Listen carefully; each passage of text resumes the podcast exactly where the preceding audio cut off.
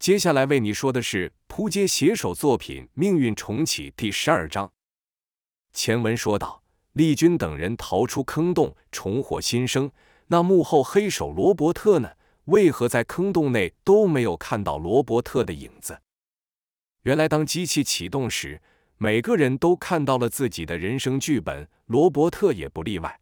他看到自己第一次过生日时，一家人在布置住彩带、气球和礼物的客厅里。等待他吹熄蛋糕上的蜡烛。那时候他四岁，在圣诞节收到第一本童话书《小飞侠》，他想象自己也像彼得潘一样，披上绿色的斗篷，手拿短刀，从一艘海盗船飞到另一艘海盗船上，和右手有个金属弯钩的坏蛋船长战斗。第一次骑脚踏车跌倒，手肘和膝盖都破皮流血。但他没有哭，很冷静的在地上坐了一会，等痛楚渐渐消退后，又自己爬了起来。第一次和女生接吻，他害羞到只敢轻碰对方的脸颊，便快速的将脸转回去，还是女生主动扶住他的脸，将嘴唇凑上去。他记得那触感如棉花糖般柔软。第一次参加毕业舞会，那时他十七岁，喝了一大堆酒后。鼓起勇气去和他一直暗恋、有着一头漂亮长发的女生邀舞，那女生很快的伸出了手，两人开心的在舞池内随着音乐转圈。那晚是他第一次了解女人的身体，体验到性。第一次失恋，把自己关在阴暗的房间里，听住各种情歌，用棉被闷住头，默默的哭泣。第一次打架。为了阻止一群流氓抢劫年迈的老人，他奋不顾身地冲向其中一个身材几乎是他两倍、正拿起铁棍准备朝老人头部打去的混蛋扑去，但他仍然无法遏制那恶人的行为。下一秒，他的视线便和水泥地面平行。他还有意识的最后一个画面是对方的鞋底狠狠地朝着自己的脸踹。等他醒来后。只见那可怜的老人倒在血泊中，他挣扎的爬过去，用颤抖的手触摸住那老人的脸。那老人已经死了，他感到自己是如此的无力，对自己的无能感到愤怒。那是他二十二岁，第一次杀人。在加入组织后，他的天才受到重用，他成立的科技公司受到军方大力支持，发展非常成功，并为他赚进了大把的钞票。但这些仍无法令让他满足，他常常要求亲手处决一些犯人。一开始，他只敢用枪杀人，这件事让他涌起一股难以言喻的亢奋。但这快感稍纵即逝。后来，他想出了很多的花招，用来延长罪犯的痛苦，让犯人受尽折磨，求生不得，求死不能，从而得到许多机密的情报，也让他更受上级的器重。当他看住人犯挣扎的模样时，嘴角不经意地露出了一抹变态的微笑。正当罗伯特专注地看住瓷网上的神奇画面时，突然间发现自己置身于一个奇异的空间，脚底下不是泛黄的土地，周遭也不见那些紫蓝色如渔网般的电磁场，而是在一个没有边界、充满迷幻色彩的空间里，那些颜色是他从没有看过的。在四周还有许多雪花形状的冰晶，那一朵朵冰晶明亮的如镜子般，并从中出现许多影像，和刚才在电磁网上所看到的影像相同。主角就是他自己，从出生、成长到现在，还有许多还没发生过的事情。他知道那是他的未来。正当他想寻找更多投射自己未来画面的冰晶时，就感到一股强大的力量将他甩出了这个空间。就这么一瞬间，他看到自己又回到了那个埋藏在地底的圆坑，四周的电磁网已经消失了。丽君不知道为什么，整个人停在半空中，其余的人则是如慢动作般瘫软的倒下，但自己却以极快的和这些人分离，飞过了圆坑。这感觉就像刚刚被那奇异的空间甩出来一样，身体不由自主的倒退，退到了古城的边缘。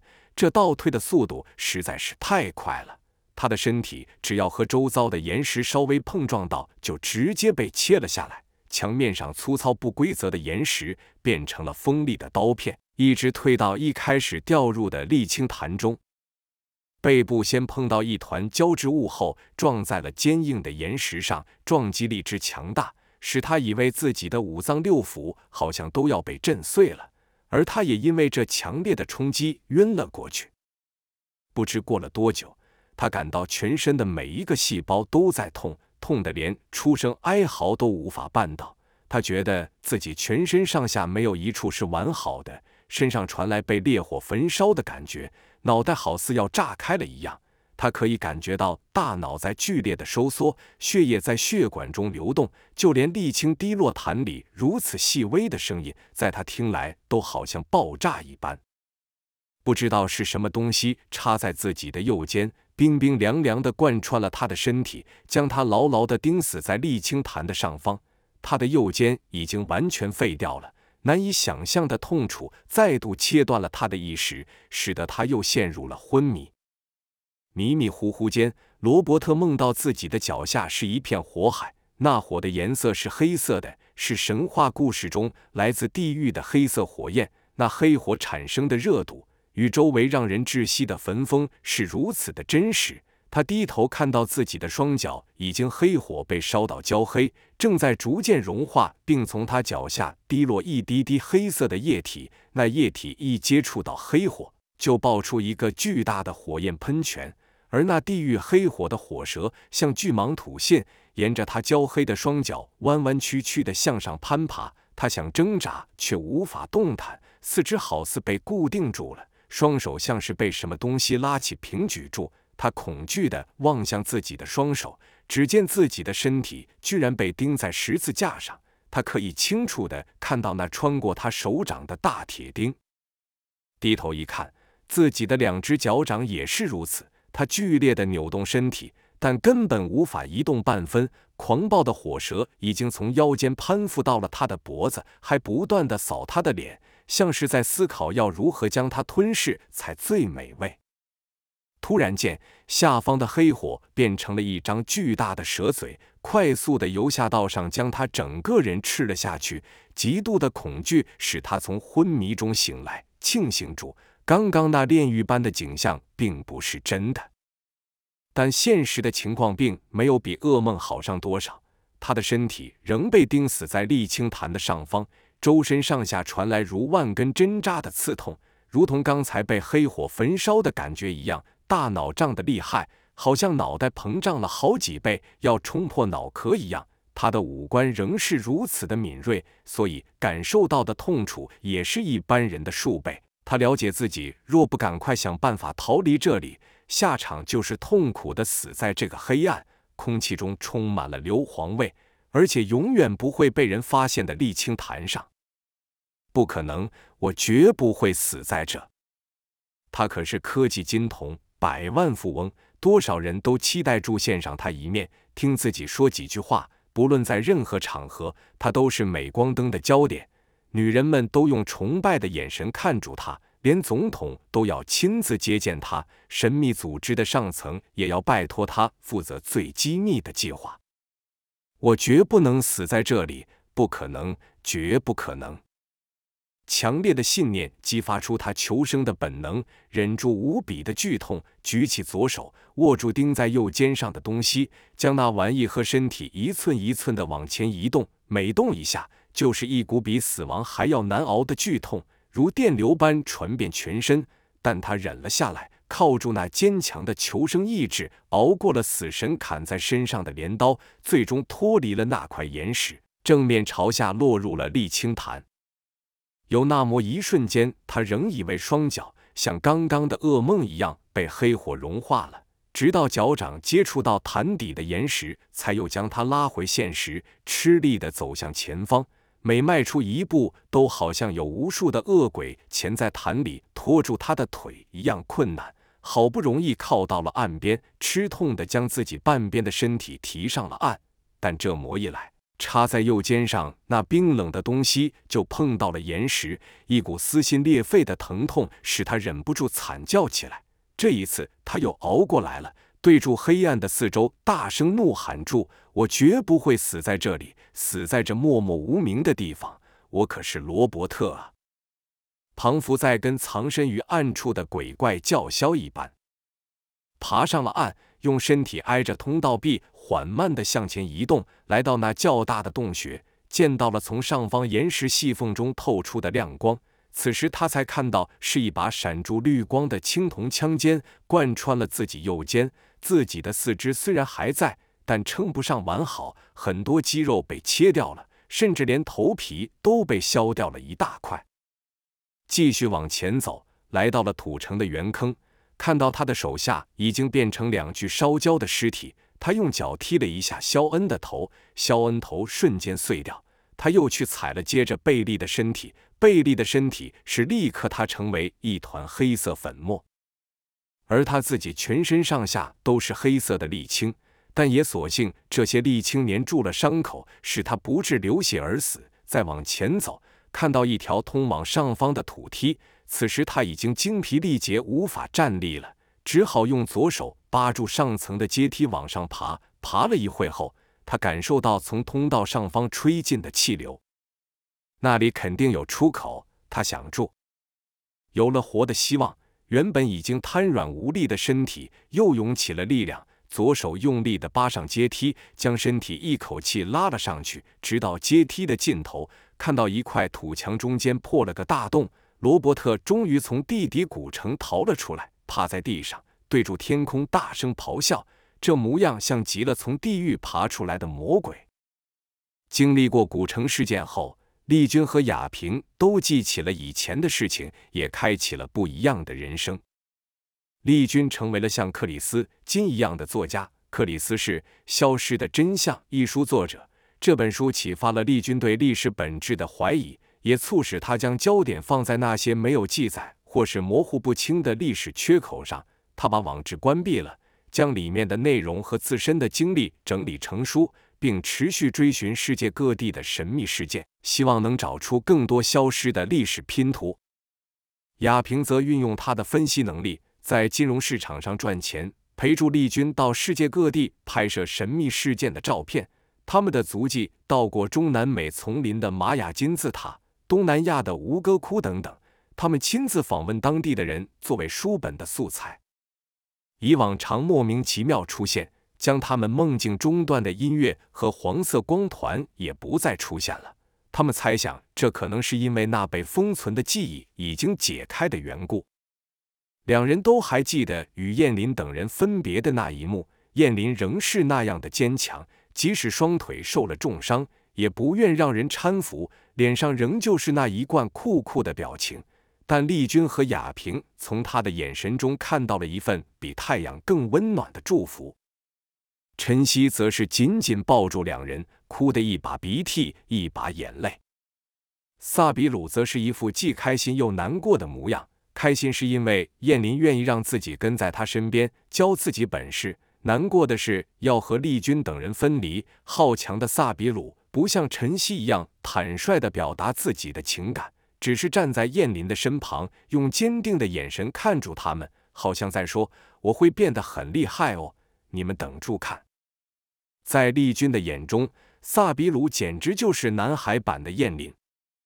社会上又出现了黑白的消息，和以往一样，专门替社会底层饱受压迫的受害者制裁那些逃脱规则的恶人。但这位黑白更喜欢用枪。据警方描述，子弹是从很远的地方射向死者的，和之前的黑白善于近身用刀械杀害目标的手法有明显的差异。这让警方更摸不住头绪了，怀疑两者根本不是同一个人。尤其让警方担心的是，后续会有一连串模仿黑白的制裁者出现。酒吧里又开始谣传各式各样有关黑白的传闻，有人说黑白就住在他家楼上，是一个男孩；也有人说黑白是个身材壮硕的巨汉；还有人说黑白其实是一个可爱的小女生。丽君和雅萍仍是透过那台老旧的呼叫器，时不时和燕林等人联系。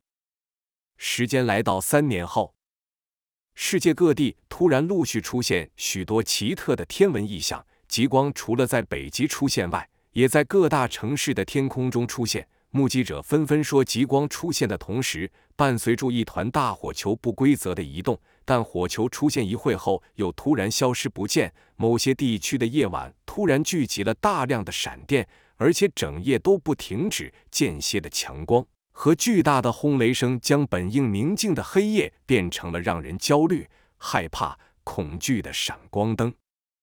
这些奇观都被目击者拍摄下来，并上传到网络上。于是，全世界都看到了这些诡异的现象，各式各样的谣言也开始出现了。有些人认为这些异象是外星人来临的前兆，那些在天空中不规则移动的火球其实就是飞碟。不仅如此，更有人宣称找到了飞碟残骸，并抓到那些通体呈银色、头脑比一般人大三倍的外星人尸体。即使事后外星人和飞碟都被专家证实是伪造的，也没人在意。愈来愈多人相信外星人即将接引他们到另一个世界，在那个世界里，人们将进化成为永恒的生命。除此之外，还陆续传出外星人绑架、飞碟屠杀牛只和神秘黑衣人等乱七八糟的新闻。也有人认为这是世界末日到来的迹象。根据某个古文明历法。他们计算出地球毁灭的日子愈来愈接近，届时大地将崩裂，地狱中的恶鬼会蜂拥而出，洪水将再次泛滥，巨大的海啸会摧毁一切，火球也将从天而降。这些恐怖的预言已经够令人不安了。居心不良的分子还在大肆煽动，他们对那些害怕的人贩卖所谓的天堂券，趁机大捞一笔。也有科学家提出证据，试图解释这些不寻常的天后都是受到近期太阳黑子剧烈活动所喷发出的太阳风导致，纯属自然现象，试图抚平谣言，安慰人心。但谣言仍如滚雪球般愈来愈大。不久之后，在西伯利亚罕无人烟的森林区发生了规模惊人的大爆炸，爆炸半径足足有二十五公里。爆炸范围内寸草不生，成了一片焦土。科学家估计，这次爆炸所释放的能量相当于数颗原子弹。但附近的居民却说，只看到一颗如太阳般耀眼的火球突然坠落，无声无息间便将这一大片茂密的森林夷为平地。世界政府派科学家到了爆炸地点检视辐射量，但没有发现任何的异常。只好对外界解释，这次爆炸是小型的陨石坠落所致。即使当时根本没有探测到任何外星物体接近地球。有好事者前去观察，发现爆炸现场并没有一般陨石撞击后在地表留下的坑洞，但周遭的树木、土地全被烧成焦黑一片，就好像火球是从天空垂直落下一般，飞陨石撞击时有角度的冲击。当地也有许多人声称自己最近被外星人抓走，做了某些奇怪的实验后被放回地球。原因是他常流鼻血，有短暂的失忆，不时感到头痛，皮肤的颜色变得比以前还要深。外星人狂热者甚至将自己的皮肤染成银灰色。一开始，这些现象并没有吸引到丽君的注意，毕竟世界末日、外星人、神秘的五十一区都早已是旧闻了。玛雅预言的世界末日也不知道过去几年了，更不用说外星人绑架事件等等。但在种种解释这些现象的原因中，有一篇刊登在杂志上的文章吸引到他的注意，让他决定到爆炸现场去一趟。那篇文章的作者叫做约瑟夫。文章的内容提到，这些现象都和当时尼古拉·特斯拉建造沃登克里佛塔运作时非常相似。利君记得特斯拉这个名字，燕林说过，这位科学家和爱因斯坦有许多相似之处。首先是这两位同时期最伟大的科学家都在研究一种称为死亡射线的武器，并致力于统一理论。两人也都受到世界政府的严密监控，其中特斯拉更参与了神秘的费城实验。约瑟夫在文章内说。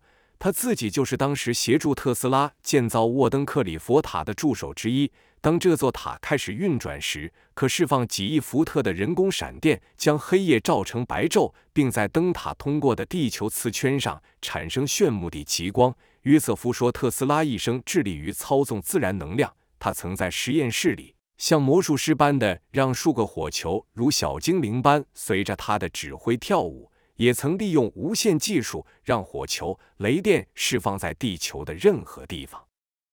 由于这份报道太过夸张，而投稿者又默默无名，所以这份文章只被刊登在一个专门报道超自然神秘事件的杂志上。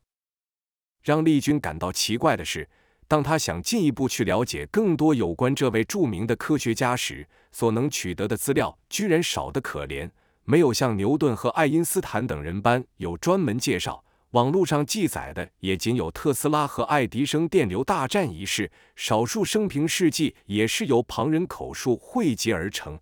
相较于他的发明影响人类生活如此之大，像是无线电、交流电等等，随便一样都足以登上世界风云人物。对于这种的情形，丽君嗅到了不寻常的气息，便决定先到爆炸现场探查一番，再去拜访约瑟夫。于是，丽君和亚平来到了出事地点，那里是一大片茂密的森林区。二人在森林的外围下了车，步行踏上覆盖住橘黄色枯叶的土壤。这片原始森林里满是通天的古树，高耸且纵横交错的树枝，繁盛的树叶遮住了大部分的阳光，让身在这片森林中的二人感到凉快不少。森林内生气盎然，蝴蝶于身边翩翩飞舞。小鸟也在枝头上吱吱喳喳的啼叫，一点也感觉不出来这里刚发生过毁灭性的大爆炸。走了近两个多小时，眼前出现了匪夷所思的景象：森林好像被一道隐形的墙给切齐并分隔开来，生命的气息愕然止步。这道隐形的墙里面是蕴含生命的茂林，外面则是毫无生气的黑色土块。这块形状呈圆形的黑土，直径至少有五十公里。和报道的不一样，在焦黑的圆里面没有任何东西留下。高大的树木被烧成粉末，绿草只剩下影子。原本肥沃的土壤变成一整块黑色溶胶。若爆炸当时有任何生物在此的话，肯定无法活命。丽君不禁想象，要多高的温度才能造成眼前这样怪异的景象？这块黑色焦土就像是从空中垂直掉下的巨大贴纸一样，啪的一下就贴在这里。丽君拿起一根铁管搓向那焦土，发现它像石头一样坚硬，就像高热的岩浆冷却后变成岩石一般。丽君和亚平说：“这一点也不像是自然发生的现象。若说是森林大火，你看在这范围外的植物完全不受影响。”连一点燃烧后留下的烟熏痕迹都没有，更不像是陨石撞击。你看这一块黑土非常平坦，没有高速撞击后造成的坑洞，倒像是有人拿了一根大管子，把这片土地罩住后投入火球，罩在管子内的土地受到极度高热的燃烧，变成了岩浆，冷却后就成了现在这样。而在管子外，则是一切正常。亚平不同意地说。从天空照下的大管子造成这样大面积的燃烧，不可能。丽君说：“以现代科技，的确不可能做到这种事情。难不成真的是外星人所为？”除了他们二人外，还有许多人围住这块焦土议论着。从服饰上可大致判断出来他们的身份：有警察、军人、附近的村民、科学家、新闻记者等等。看来当地政府也不避讳让人们前来参观。丽君拍完照后，便到附近做实地访问。有居民说，曾看到像太阳一样的大火球，不知从哪边飞来，然后就迅速坠落。也有人说，在火球出现前，看到了奇幻的光线在天空闪烁。还有人说，在太阳出现与坠落时，周遭都伴随住巨大的闪电。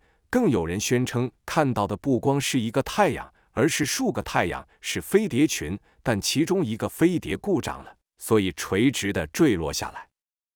有数个居民绘声绘影的描述，事发当时他们的收音机广播都出现了杂音，并不断的自动切换频道，然后就听到了一种不明的语言。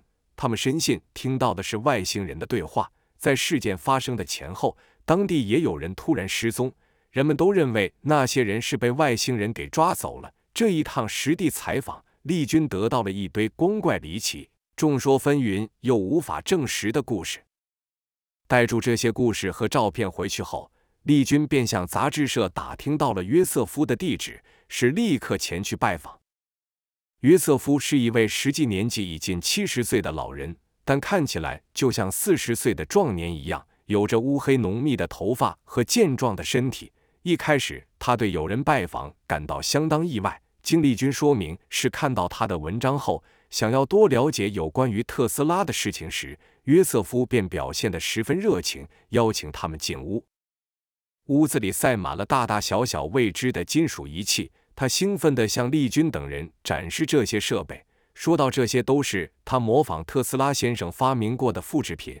首先，他和丽君两人介绍一种电疗机器，声称这台机器不但可以治百病，还可活化身体死去的细胞。也就是靠它，他的身体状况才会这么好。”说话间，他指出一台黑色金属制作的床，在床的旁边连接住另一台小仪器。仪器上又延伸出许多粘胶。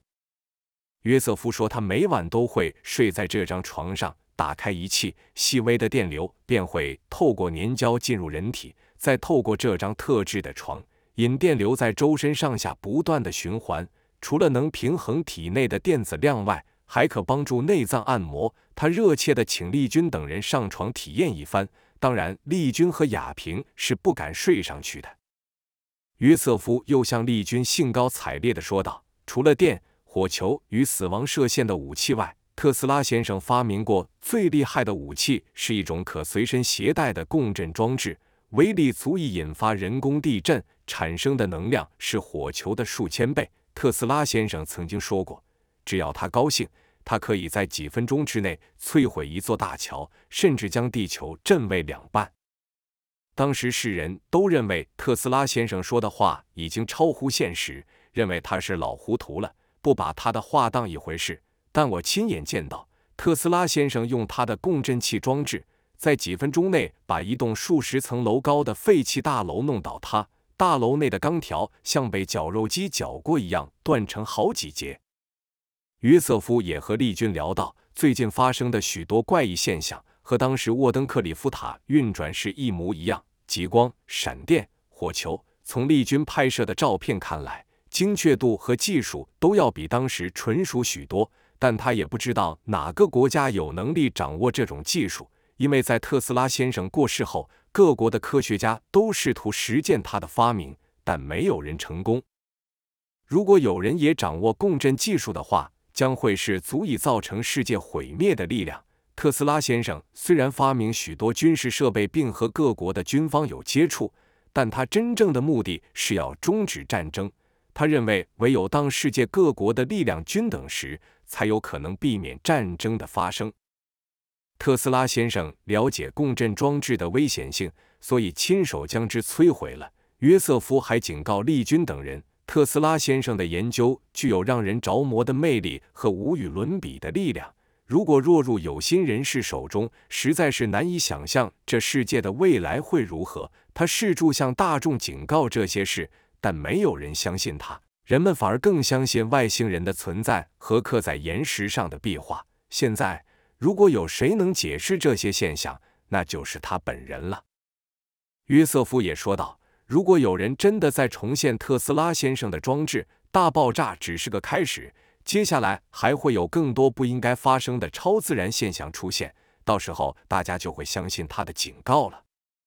拜访过约瑟夫后，丽君便是住把消息通知燕林，但燕林那方却失去了联系。丽君检查过呼叫器是正常的，在他们失去联系的这段时间，黑白的新闻也在社会上消失了。不知道燕林。陈曦和萨比鲁等人发生了什么事，让丽君和雅萍十分担心。